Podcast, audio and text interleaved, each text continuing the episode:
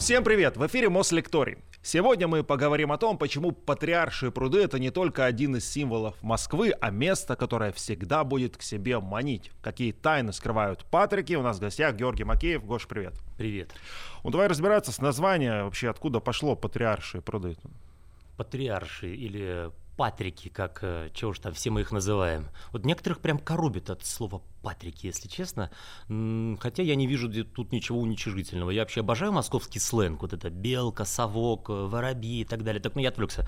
А, долгое время эта местность называлась Козьим болотом. Совершенно неблагозвучное имя было. Вроде как коз пасли в том районе, но это не точно. Об этом там, возможно, Казихинские переулки но в начале 17 века там была образована патриаршая слобода. Туда переехал жить патриарх московский всей Руси, второй по счету.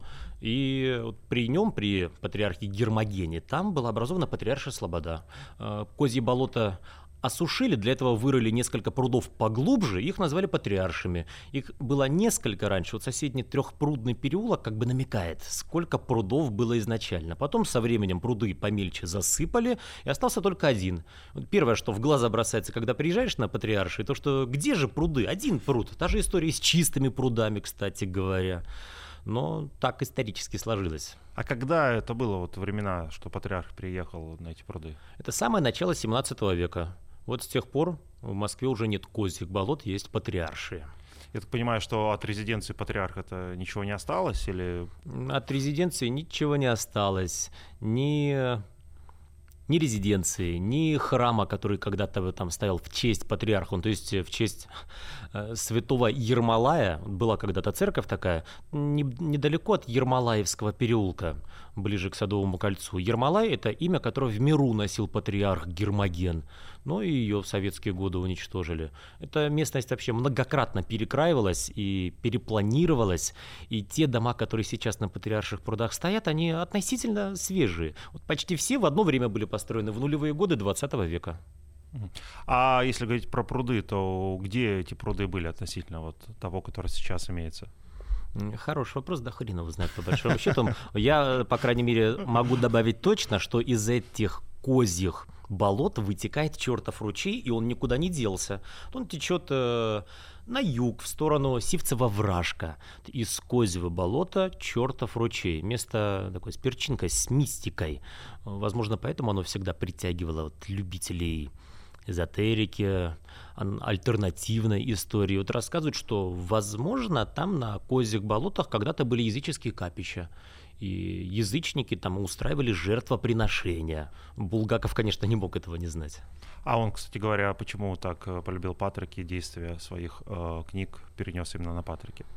Потому что Булгаков прописался изначально именно там, на Патриарших прудах, на Большой Садовой улице, дом номер 10, который в «Мастере Маргарите» фигурирует как дом 302 БИС на Садовой улице. В общем, булгаковская история в Москве началась с Патриарших прудов. Писатель обожал наш город. В общем-то, не москвич, не в Москве родившийся, но это один из самых московских писателей. Он э, часто описывал Москву в своих произведениях. Вот какие-то места он у себя называет прямо, там, например, Патриаршие пруды, на какие-то намеки делает, скажем, вот Грибоедовский дом в «Мастере Маргарите». Что за Грибоедовский? Такого нет.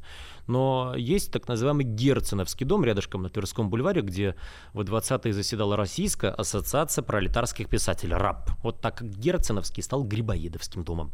Булгаков обожал и родственников своих, и знакомых описывать в произведениях. Когда-то это выходило боком, некоторые обижались. Но что уж поделать, привычка вторая натура. А где трамвай, который ходил там, или это не про? Это вообще священная миссия, каждая экскурсия, которая приходит на Патриаршие пруды, даже если не булгаковская, выяснить, где же тот самый трамвай на Малой Броне, ведь сейчас там трамвайных путей нет. Кто-то с металлоискателем ходил, искал рельсы под асфальтом. Кто-то на фасадах зданий искал зацепки для трамвайных проводов. Но по документам трамвай на Малой Бронной не ходил никогда. Есть много противников этой теории, версии, но по сути это никакая не теория, вот это сухой факт. А теория о том, что трамвай короткое время в конце 20-х, в начале 30-х там бегал и, возможно, технически, какая-то вспомогательная ветка. И тот павильон, который на берегу пруда стоит, объясняют они, сторонники трамвайной теории, изначально это не, никакая не лодочная станция, не ресторан, а павильон-грелка, где грелись водители трамваев, те самые вот русские женщины, комсомолки. Ну, то есть это... часть людей говорит о том, что это вымысел, да, в Это естественно, да, вымысел. Это какие-то булгаковеды проводили пару раз даже опрос местных жителей, а помнят ли они трамвай на Малой Бронной улице? И знаешь, некоторые говорили, что помнят. Правда, большинство помнящих читало «Мастер Маргариту», а вот те, кто не читал, что-то не припоминали. Я видел, там сейчас какой-то экскурсионный ходит автобус под трамвай заделан. Да-да-да, от Булгаковского дома. Атмосферные вообще экскурсии, там есть театрализованные экскурсии. Вот у них такие бывают. Начинается это вечером в квартире на Большой Садовой, а заканчивается на рассвете на Воробьевых горах. Очень эффектно. А название Патрики вообще, когда это слово из патриарших переросло в Патрики? Может, какой-то автор есть у этого сокращения? Э, народный фольклор точного автора, конечно, установить невозможно. И считается, что вроде как это совсем современный сленг. Но я несколько лет назад познакомился с двумя пожилыми дам, дамами, ну им лет за 70, татарками. Они рассказывали, что все их детство прошло в Ермолаевском переулке. И вот они рассказывали, что это были патрики. Я тогда удивился. Они называли это под патриками. Это довольно старое слово, пожалуй. И я не вижу здесь ничего уничижительного. Патрики. Хотя некоторые местные жители вот тоже знают, уже морщат нос, но тоже называют их так, Патрики, Патрики. Вот, кстати, про местных жителей. Несколько лет назад я проводил экскурсию по Патриаршим прудам для местных. Они там в Большом Патриаршем переулке живут уже, ну, лет 40. И они тогда, конечно, сетовали, что сейчас, мол, Патриаршие пруды другие, они испортились. Раньше все соседи друг друга прекрасно в лицо знали. По утрам в булочной с Юрием Никулиным здоровались. А сейчас много пришлой публики, очень шумно. Ну, это новая страница в истории патриарших. Без этого никак. Об этом сейчас снимаются сериалы современные, фильмы. В общем, у патриарших прудов появились новые большие фильмы. Ведь до недавних пор Патрики только одну стойкую культурную ассоциацию вызывали с вот этим парикмахерским запахом абрикосовый, который Берлиоз бездомным mm. разбили лет сто, распили лет сто назад. Ну, а сейчас, наверное, это вот э, сериал, да, про, про Патрики. Тот где... самый беспринципный, да. да, я скажу честно, обожаю сериал этот, мне очень понравилось. Там много Москвы показывают, хорошие актеры, и мне нравится слог Александра Цыпкина. И многие приходят теперь на Патриаршие пруды вот только из-за этого сериала. Они увидели его там. Беда в том, что они только по беспринципным представляют себе Патриаршие пруды. Но цель моих экскурсий как раз вот некоторые мифы развенчивать и рассказывать реальные факты, которые, впрочем, не менее интересны, чем выдуманные истории от режиссеров и писателей. Я, кстати, заметил э, как-то в этом сериале кадры э, домов, которые якобы находятся на Патриках, но они не на Патриках, в общем, находятся. На 905 года есть такой красивый дом один, современный. Его показывали, как будто он на Патриках. Ага. То есть э, люди... Ну, это характерно вообще для киношников. Вот в первом сезоне, помню, там показывают квартиру генерала Ходякова. Вот не знаю, подразумевают ли, что он на Патриарших прудах живет, а может быть и нет. Но его квартира в, на, в переулках Остуженки вообще. Это по видам из окна, да? По, да, по видам из окна, вот тот балкон, из которого в него карась там летел. А много, кстати, на Патриарших снимали, может быть, каких-то известных фильмов? Что-то в советское время как-то успела засветиться эта локация? В советское время, ну вот э, уже упомянутая «Мастер Маргарита» от режиссера Кара снималась на «Патриарших прудах». Из советских фильмов я, наверное, ничего не припомню, но из современных масса.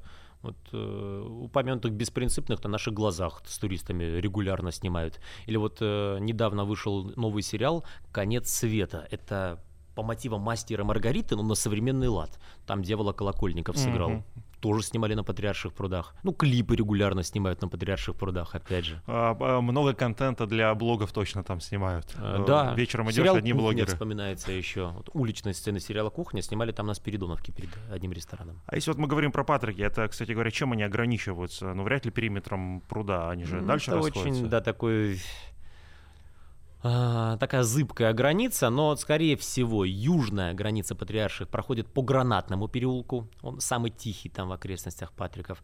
Северная граница по Трехпрудному переулку, хотя для некоторых это прям Тверская улица. А, западное, естественно, Садовое кольцо, хотя некоторые, живущие за Садовым кольцом, тоже говорят, что я живу на Патриках, в принципе, 5 минут пешком, это не так уж много. Но на востоке это Бульварное кольцо, Тверской бульвар вот такая граница патриарших прудов. А какие исторические события, вот можно вспомнить, которые повлияли на развитие патриарших, ну, кроме вот э, того самого заселения патриарха туда, что было дальше? Самое на мой взгляд, важная веха — это начало 20 века, когда вместо старых там хибар, маленьких двухэтажных домиков с дешевыми квартирками, которые обычно арендовали московские студенты, стали строить 5, 6, 7-этажные доходные дома. И вот э, в этом сейчас одна из изюминок патриарших прудов. Там достаточно целостная архитектура, регулярная планировка, вот как, скажем, в Петербурге. Там все дома стоят единую фасаду, стена к стене друг к другу.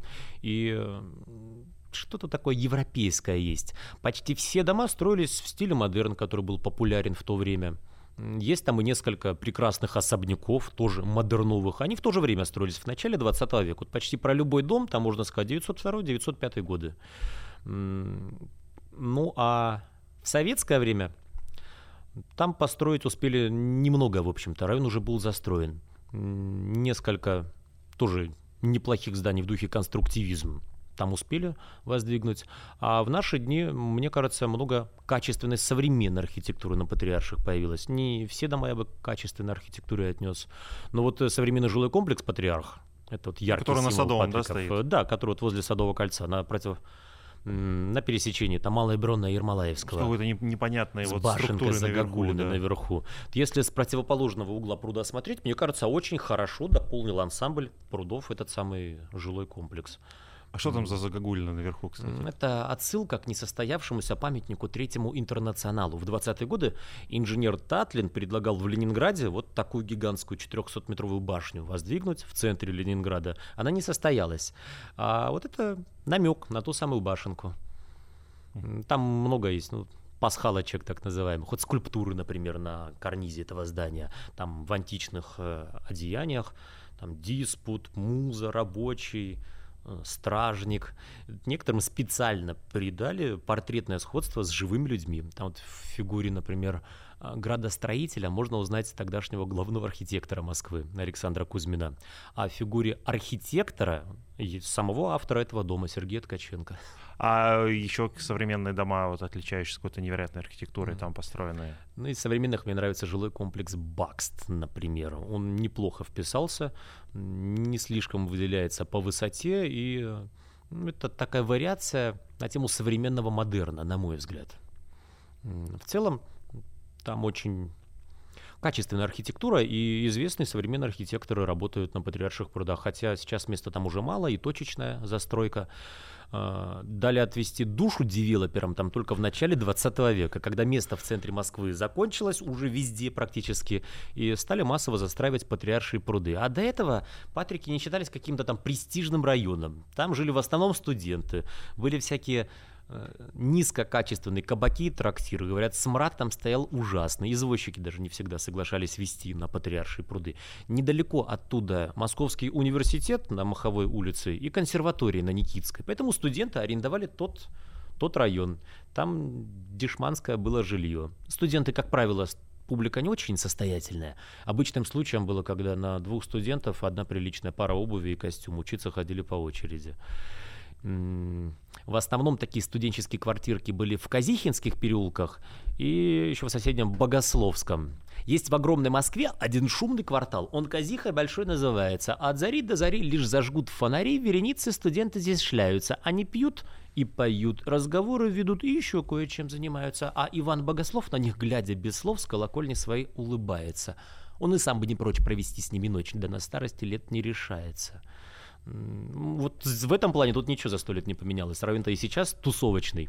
Тут должен, видимо, следующий вопрос тоже в рифму задать. А, а когда все-таки Патрики стали вот таким местом, что ну, модным, да, модным, стильным молодежным? Когда это произошло и что повлияло на это? Это, на, это тенденция последних лет десяти только лишь. Там появились центры притяжения, модные бары, кафе, рестораны, гуляющая публика. А, я думаю, московское благоустройство тоже повлияло на это. Э, там расширили тротуары, Поставили фонари на старинный манер, закопали под землю провода, и все прям располагает теперь к прогулкам. Ну а дальше, как снежный ком стал расти, все стали публикации делать с патриарших прудов, там стали снимать новые фильмы, престижным стало вот регулярно светиться на патриарших прудах, и вот появился такой миф вот этих патриарших прудов.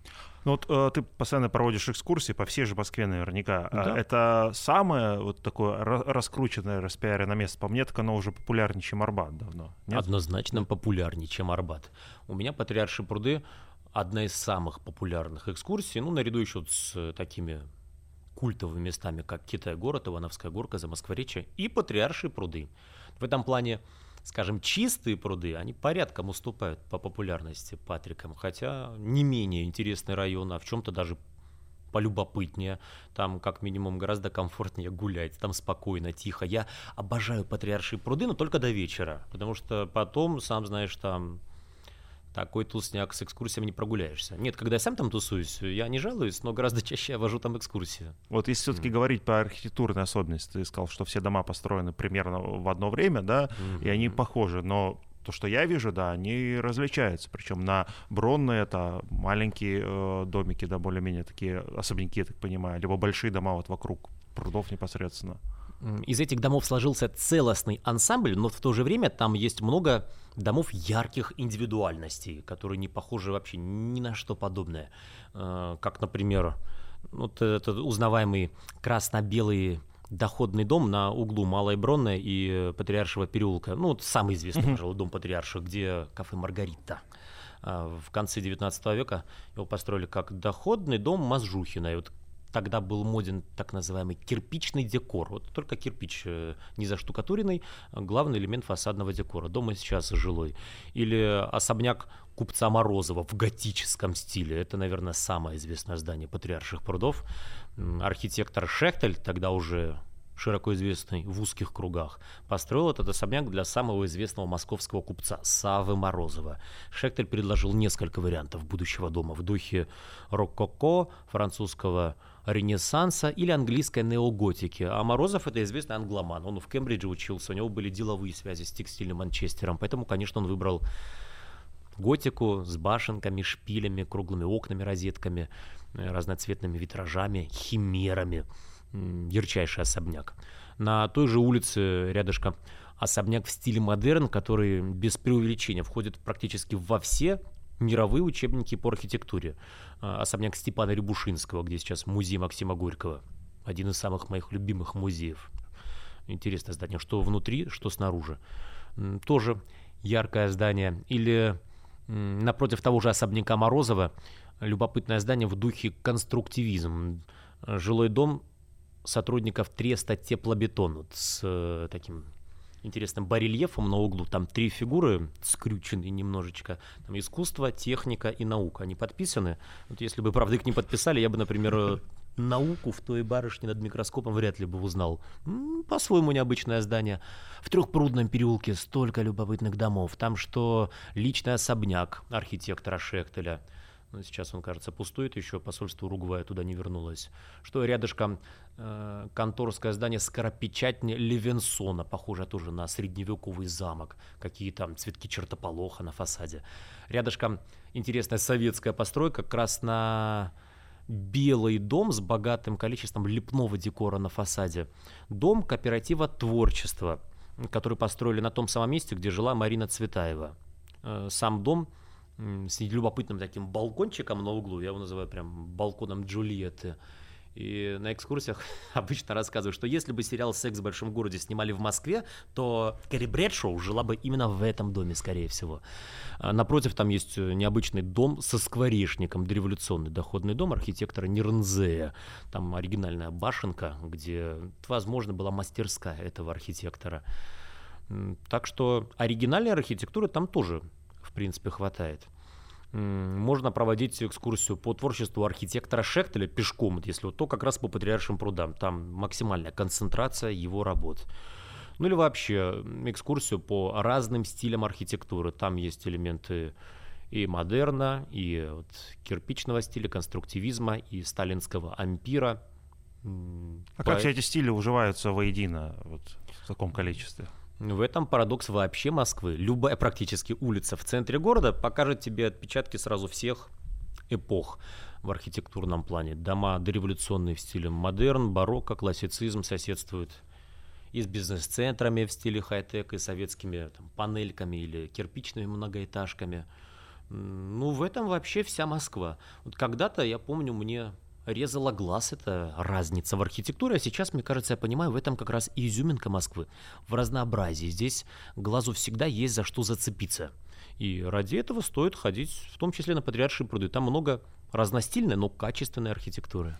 А что это за дом, который вот мне всегда э, бросается в глаза с э, львами, вот, который стоит э, ну, как бы спиной к Садовому кольцу вот в этой части?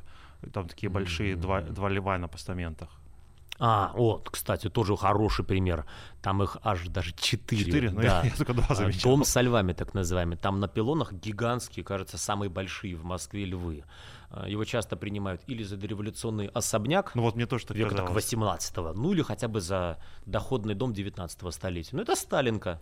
Особенно роскошная Сталинка, трехэтажная, построенная в конце войны для командного состава Красной Армии, как, мол, признание Сталиным их заслуг во время войны. И прозвище «Маршальский дом». Там жили генерал армии Малинин, нарком ВВС Вершинин, главный дирижер Большого театра Альгиз Журайтис с супругой оперной певицей Образцовой. Меня поражает, что в этом доме трехэтажном изначально было всего лишь 6 квартир по 200 квадратов, по 12 комнат. Неплохо. Сейчас, насколько мне известно, квартир там 8. Две недавно распополамили. Кажется, наследники не могут так быстро избавиться от такой дорогой недвижимости и вынуждены были разделить эти квартиры. Очень необычное здание. Его строили архитекторы, кстати, отнюдь неизвестные, незнаменитые. Гайгаров и Дзесько. Но это ученики знаменитого Ивана Желтовского, мэтра классики. Желтовский сам на Патриарших прудах построил особняк купца Тарасова на Спиридоновке. Ярчайший пример палладианской архитектуры. Тоже необычное здание. Палладианское? Вот, э, это такое направление в классике в честь архитектора средневекового Андреа Палладио. Это когда э, дома похожи на античные храмы, когда игра с перспективой, симметрия, палладианские окна, их прям так и называют, на тяжелой базе с полуциркулем наверху. И вот яркий пример это дом Тарасова. Думаю, как в советскую э, архитектуру львы эти вписались, откуда? А, Львов, я читал, архитекторы в интервью признавались, посвятили другому известному зодчему Льву Рудневу. Кстати, этих львов ваял скульптор Львов. Шикарно вообще. От, отсылок э, миллион. Да, львов в Москве очень много на фасадах. Не только Петербург, львиная столица. Вот еще один известный дом со львом на Патриарших прудах стоит как раз на Спиридоновке. Доходный дом архитектора Петра Бойцова. Там э, сюжет интересный, где лев буквально щимит дракона, прижимает его. И, судя по всему, зря дракон вписался в эту схватку. Необычная деталь больше нигде на фасадах Москвы льва с драконом вы не найдете. А дракон-то от, отсылка к чему? Побежденный дракон. Сорян, лев выиграл. Хорошо. Если говорить о знаменитых жителях, да, патриарших, вот хочется начать жители, которые ну, жили там давненько уже, какой они внесли вклад в развитие Москвы, вот нашей страны, кто там жил? Из знаменитостей. Угу, пройдемся по хронологии. Да. Ну, вот из дореволюционных жильцов, ну, вот, начиная с патриарха Гермогена, он э, ярчайшую роль сыграл в смутное время, отказался сотрудничать с польскими интервентами, всю страну призывал собирать ополчение.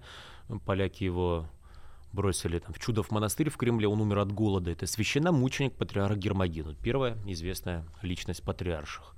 Дальше уже конец 19-го, начало 20 века, купеческая эра – когда там появились особняки Морозова, Тарасова, Рябушинского. Сава Морозов сыграл значительную роль в революции 1905 года. Он давал много денег революционерам, большевикам. Ведь Морозов это главный пайщик Московского художественного театра, деньги давал на строительство. Там он влюбился в актрису Марию Андрееву. Она была агентом большевиков. Ленин дал ей кличку «Товарищ Феномен». У нее был такой феномен, она могла много денег выкачивать из своих обожателей. И Морозов в первое время там, десятки тысяч отдавал большевикам. А потом они его раскулачили. Ну, когда Морозов узнал, что э, террористы взорвали в Кремле генерал-губернатора Москвы, великого князя Сергея Александровича, впредь давать деньги им отказался. Типа, на кровь не дам. Но с него не слезали, хотели еще что-то получить. Вот, возможно, именно из-за этого, скрываясь от преследования, от давления, Морозов уехал в 1905 году в Канны и погиб при загадочных обстоятельствах. Его тело нашли с простреленным сердцем в гостиничном номере в Каннах. Было это самоубийство или убийство заказное, до сих пор не раскрытый вопрос. В том особняке на Спиридоновке Морозов укрывал революционера Баумана. Есть популярнейшая история, что э, как раз в это время в гостях у Морозова был генерал-губернатор Сергей Александрович. Он даже не подозревал, что сидящий за все, со всеми за общим столом друг семьи Морозовых – это опасный революционер Бауман. Возможно, это байка, но то, что Бауман укрывался в особняке Морозова, это точно.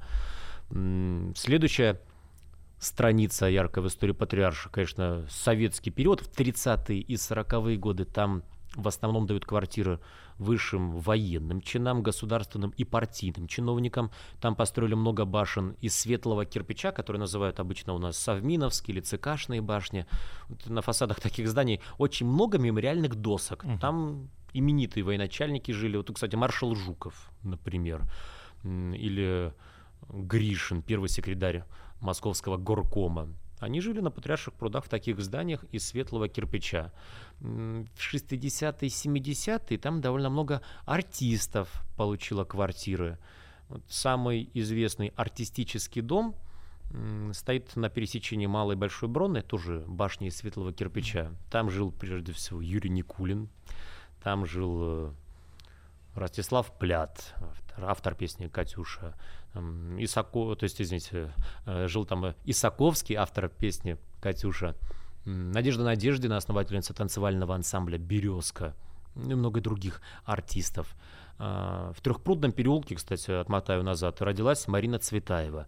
Там же до революции и в советское время жил актер Сумбатов Южин, он служил в Малом театре, а некоторое время и руководил этим театром. Там соседний переулок Южинским в советское время именовался. Маяковский и Есенин тоже бывали на Патриарших прудах в начале 20-го столетия. Это время, когда там были притоны, трактиры. В 20-е в жилом комплексе Володские дома в Трехпрудном переулке вроде как тайный карточный притон содержался, который тоже они посещали. Да, в принципе, какой притон они не посещали. Я московский озорной гуляка по всему Тверскому околотку. Каждая окрестная собака знает мою легкую походку. Как раз граница Тверского околотка проходит по Патриаршим прудам, по Трехпрудному переулку. Ну а из современных жильцов прежде всего вспоминается Людмила Гурченко. Она жила в Трехпрудном переулке, там два адреса сменила. Татьяна Догилева сейчас живет. А, да, кстати, последний адрес Файны Раневской. Это тоже Патриаршие пруды. Все в курсе, что Раневская жила в Высотке на Котельнической, но потом она переехала на Патриаршие пруды. Ее всегда тянуло в самый центр. Ну, еще вот из слухов я от подружки узнал, что вот она видела, как из этого маршальского дома выходит певец Алексей Воробьев. Вот, возможно, у него там есть квартира. Дочь режиссера Михалкова тоже все детство провела на Патриарших прудах.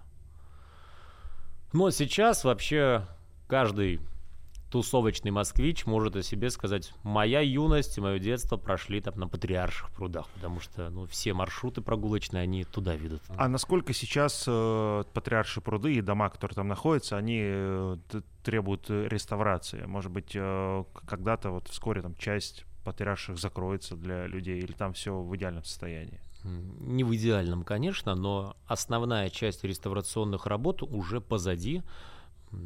Я сотрудничаю с фондом капитального ремонта. Мы иногда снимаем сюжеты про uh объекты культурного наследия, где живут люди, там квартиры, э, где прошел капитальный ремонт. И на Патриарших прудах таких домов ну, огромное количество. И им их приводят в состояние, как каким они задумыв... в каком они задумывались еще архитекторы в начале 20 века или в советские годы. Поэтому по Патриаршим прудам в том числе приятно визуально проводить экскурсии. Там практически нет обшарпанных домов или домов за фальш-фасадом. Разве что современная стройка порой огорчает, очень шумная она. А старые дома в приличном виде. А, кстати, что... патриаршие пруды, они как-то вот в фольклор, э, в песенный попали? И многие вот современные писатели, они упоминают патриаршие пруды. Вот э, мысль Александра Цыпкина, первой же серии сериала «Беспринципных» озвучивает там, главный герой. «Патрики — это волшебная страна внутри Москвы. Тут даже воздух другой». Это почти та же мысль, которую чуть раньше Сергей Минаев вывел у себя в Духлес. Патриаршие пруды – это некий форт, созданный ангелом-хранителем Москвы для того, чтобы москвичи смогли укрыться за его стенами. М? Красиво. Стеминаева я несколько раз видел там на прудах. Может быть, он там живет? Кстати, не знаю точно, но, по крайней мере, он точно их любит. Он пишет, патриаршие пруды – это совсем другое, особенно когда попадаешь сюда со стороны шумного садового кольца. После забитой автомобилями городской артерии, где пульс мегаполиса чувствуется острее всего, ты попадаешь в анклав спокойствия. В любое время года на патриарших прудах царит особая аура. Когда ты видишь всех этих людей, неспешно прогуливающихся вокруг пруда или сидящих на скамейках, понимаешь, что время на патриарших течет медленнее. Зимой кажется, даже снег падает тут медленнее, плавно искрясь под фонарями и превращая день в вечер, а вечер в ночь. Я повторяю, что современные писатели и режиссеры создают новый миф патриарших прудов. Ну, это здорово, пожалуй. А, кстати, сам пруд, мы говорим про пруды, про пруд э, ничего не рассказали. Он когда-то эксплуатировался как э, пруд для купания, а, потому что сейчас там ни лодочек, ничего не ходит. Его как-то год через год используют как каток, когда-то нет. Что с самим прудом? Да, возможно, там когда-то разводили рыбу к патриаршему столу. Это, опять же, не точно, но Могло так быть. Когда-то там катались на лодочках, это точно было. В наши дни регулярно катаются на коньках. Тут э, есть, в общем-то, одно железное правило. Если лед достаточно толстый, то катаются. В противном случае нет. Также и на чистых прудах. Но самое главное, мне кажется, это даже не сам пруд, а вот этот бульварчик зеленый вокруг него. Вот по нему приятно прогуливаться. Это уникальная такая вот резервация для пешеходов в самом центре Москвы. Как Гравийка, да, засыпали, где да. Кстати, очень странное решение для того, что девушкам там на каблуках там, конечно, да, не очень, наверное. Порой грязно бывает и не очень удобно гулять, но так исторически сложилось, как на некоторых московских бульварах. А пруд этот сам, он почему такой ровный? Он э, неестественного происхождения? Это подтверждает то, что он искусственный, да. Аккуратненько был вырыт пруд для того, чтобы осушить вот соседние маленькие болота, те самые козьи болота. А что его питает? Почему, если он такой маленький, он же мелкий абсолютно? У него родниковое питание, mm. прежде всего. И вот и вытекает из него небольшая река. А куда она вытекает? Там... Это, или она подземная? Это, да, чертов ручей или ручей Черторы, который впадает в речку Сивку, она, в свою очередь, в Москву. В Москве довольно много ведь таких спрятанных под землю рек в коллекторах. В общей сложности почти две сотни. Угу. Вот эти в их числе. А этот район же, по-моему, несколько лет назад пытались как-то огородить, а чуть ли не от заезда других автомобилей. Сейчас, по-моему, эта история прекратилась. Что было тогда сделано? Действительно местных жителей раздражало и раздражает вот этот шум, который там каждый выходный, это что там, каждый вечер. Мне когда попалась статья, в Плехановском университете заинтересовались феноменом самоорганизации жителей патриарших прудов. Действительно, их самоорганизации могут позавидовать жители других районов. Захотят, запретят шумным ресторанам после полуночи работать. Захотят, запретят байкерам по выходным заезжать на Патриаршие пруды. Захотят, запретят ставить памятник Булгакову на Патриарших. Там ведь действительно непростые, видимо, люди живут до сих пор. И, кстати, действительно, на Патриарших до сих пор памятника Булгакову нет. А почему? Это... То есть какая история с этим памятником? Ну, надо сказать спасибо отчасти местным жителям, отчасти Русской Православной Церкви. Они забаллотировали открытие памятника Булгакову, персонажа Мастера Маргарит. Это было лет 15 назад. Скульптор Александр Рукавишников даже успел отлить разные фигуры для этого многофигурного памятника. Там по задумке э, по глади пруда должны были прогуливаться бронзовые там ешуаганотцы. Рядом на него смотрел бы сидящий Понтий Пилат со своим псом. Э, неподалеку был бы Волан со своей свитой. Грач за рулем автомобиля, мастер Маргарита, обнимающаяся под больничным халатом. На всю эту вакханалию из-под лип с лавочки смотрел бы Булгаков, а в центре пруда задумывался гигантский фонтан в виде примуса – Но местные жители испугались, что, ну, во-первых, слишком изменится привычный облик патриарших, во-вторых, район станет еще более популярным у туристов. Ну а русская православная церковь, она во все времена недолюбливала это произведение. Некоторые священнослужители называют э, «Мастер Маргариту» Евангелием от дьявола. Поэтому памятника до сих пор нет. Хотя, наконец, в Москве появился памятник Булгакову недавно, в 2018 году. Мало кто, кстати, еще знает о том, где этот памятник. Он на Большой Пироговской улице, недалеко от Новодевичьего монастыря. Там была первая Там же музей Булга- Булгакова. Вот теперь открылся музей Булгакова пару лет как. Да. Я такой похвастался сознанием, mm-hmm. я просто каждый день хожу там до дома практически. А, респект, респект. Но редкая даже булгаковская экскурсия туда заедет. Поэтому рядом на Большой Садовой аж два булгаковских музея, а на Пироговку далеко не каждый заезжает. А, кстати, почему вообще памятников там особо нет? Там вот это есть э, из, так понимаю, не сказки, а из басен герои. А, вот, вот э, это и, и больше ничего нет, памятник. да, и как они там появились? Есть мнение, что в 70-е годы памятник Ивану Крылову на Патриарших прудах оставили, открыли, чтобы застолбить это место. И никаких памятников Булгаковым там не появилось. С Крыловым Патриаршие пруды, в общем-то, никак не связаны. Ближайший адрес Крылова – это Страстной бульвар. Там он жил в доме Бенкендорфов недолго, а вообще баснописец жил в Петербурге. Ну, так или иначе, поставили памятник – Сейчас он э, находится в окружении многочисленных ресторанов и недалеко от детской площадки. Да, Мне да, кажется, самому баснописцу понравилось бы это место.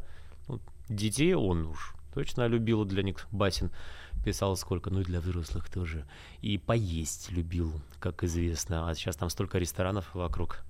А если э, говорить про памятники, их же вообще в районе Патриарших практически нет.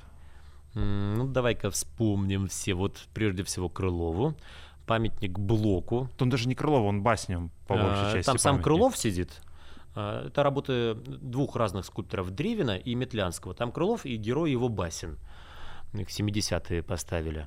А, есть памятник поэту Блоку на Спиридоновке. Рядышком на Малой Броне поэт еврейскому писателю Шалом Алейхаму. Ну, пожалуй, все. Ну, разве что там на Малоникитской Алексею Толстому, но это, строго говоря, уже не патриаршие пруды. На площади Никитские ворота относительно границы это патриарших прудов, там Пушкин и Натали. Мало памятников. А если говорить про церкви, да, то есть э, старая Москва, да, это всегда архитектура, связанная mm-hmm. э, с церквями, огромное количество, вот на патриарших. А есть ли они? Я знаю, там синагога, например, есть, да, это mm-hmm. не, не совсем говоря. православная церковь, но тем не менее. Действительно, лет 150 назад э, Патриаршие пруды были одним из двух еврейских кварталов Москвы наряду с Зарядьем. Не случайно, что самые первые синагоги появились у нас возле Зарядья и на Патриарших прудах. Э, там немало евреев проживало, в том числе самый богатый еврей города, его называли московским Ротшильдом Лазарь Соломонович Поляков. На его деньги две первые синагоги в городе были построены. Э, из православных храмов там церковь Иоанна Богослова в Богословском переулке. Ну и храм Большое Вознесение у Никитских ворот. Ну, неподалеку еще храм Феодора Студита. Пожалуй, все. Но были там когда-то и другие храмы. Прежде всего, святого Ермолая, о котором мы говорили, об этом Ермолаевский переулок напоминает, и святого Спиридония. Об этом улица Спиридоновка напротив дома Морозова был этот храм, который в 30-е годы снесли вот на таком намоленном месте теперь стоит дом сотрудников Треста Теплобетон. А, в советские годы этим храмом не посчастливилось. А еще интересна вот эта конструкция, которая находится на, самих, на самом пруде, да, а, где mm. сейчас ресторан такой mm-hmm. с красивой верандой. А, что вообще это за история? Она совсем недавно, кстати, была реконструирована, несколько лет назад там mm-hmm. что-то было в запустении. Что это за такое здание? Это многофункциональный комплекс развлекательного характера. Лодочная станция, прокат коньков, потом еще кафе открылось в этом павильоне. Это советского периода павильончик, и он используется, в общем-то, по прямому назначению. Сейчас там ресторан с таким именем. Правда, его, конечно, немного перестроили, но это не сильно исказило его облик. Там, прежде всего, большая терраса на крыше появилась. Ну а так этот павильон засветился в огромном количестве фильмов. И патриаршие пруды все узнают мне кажется, прежде всего по этому павильону. С противоположной стороны самый, наверное, выигрышный ракурс патриарших прудов открывается. То есть там никогда э, это не был ничей особняк, там никто а, очень нет, богато нет, не нет, жил, нет, да? Нет, это советского периода постройка, конечно, не особняк. Ну, рядом с ней есть общественный туалет, что тоже приятно. Очень важно. На экскурсиях тоже. Согласен. А какую, ну, сказать, пользу, да, там, экономическую, социальную выгоду приносят сегодня патриарши вот, э, Москве? Это... Кроме того, что экскурсоводы там зарабатывают деньги. Да, спасибо патриаршим прудам большое. Но зарабатывают там и рестораторы, прежде всего, мне кажется, и владельцы модных магазинов. Там немало, кстати, шоурумов. Теперь в основном отечественных производителей, что немаловажно.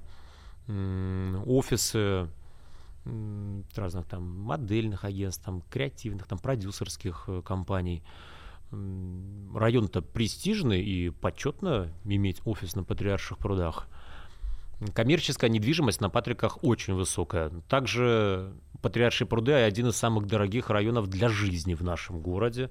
Там есть и совсем новые дома, и вторичка так называемая.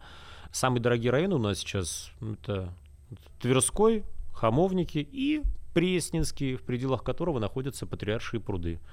И э, регулярно там самые дорогие лоты в городе продаются. Mm-hmm. Это факт.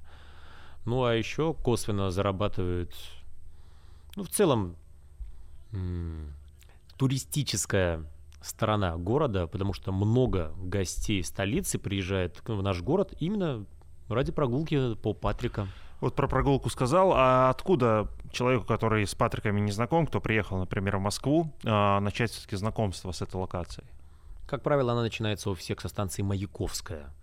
Э, оттуда несколько минут пешком до Патриарших прудов. В общем-то, Маяковка находится на, на границе этого района. Кстати, первый адрес Маяковского, он был как раз на Патриарших прудах. Ну, недалеко оттуда, тот дом не сохранился, там квартиру арендовала семья Маяковских. Но, тем не менее, в советские годы Триумфальную площадь переименовали в честь известного поэта. Почему именно ее? Осип Брик в интервью честно признавался, что все остальные приличные площади Москвы к этому времени уже были переименованы.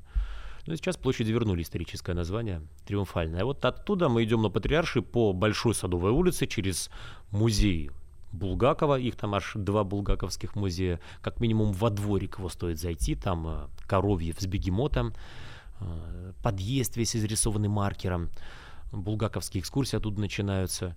Еще два шага, и ты уже у пруда. Можно с другой стороны пойти. Я, например, люблю на Патриарши гулять от Охотного ряда, вот, от Александровского сада по Большой Никитской улице. Сейчас Большую Никитскую можно называть ресторанным продолжением патриарших, uh-huh. потому что рестораторам уже тесновато, там место уже закончилось в конце концов.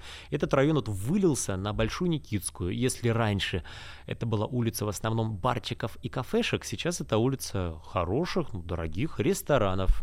Это следствие соседства с патриаршими прудами. А правда ли, что знаменитая песня «В лесу родилась елочка» тоже имеет отношение к патриаршим прудам? Действительно, на новогодние экскурсии по Москве, а такие тоже есть, я частенько привожу туристов на патриаршие пруды, потому что там в малом патриаршем переулке родилась песенка, в лесу родилась елочка. Там сейчас стоит огромное здание – сталинская архитектура, там гигантская арка, очень необычные балконы вдавленные в фасад здания, такие балконы-ниши. Вот этот дом стоит ровно на месте домика, где в 1905 году написали музыку на стихи «В лесу родилась елочка».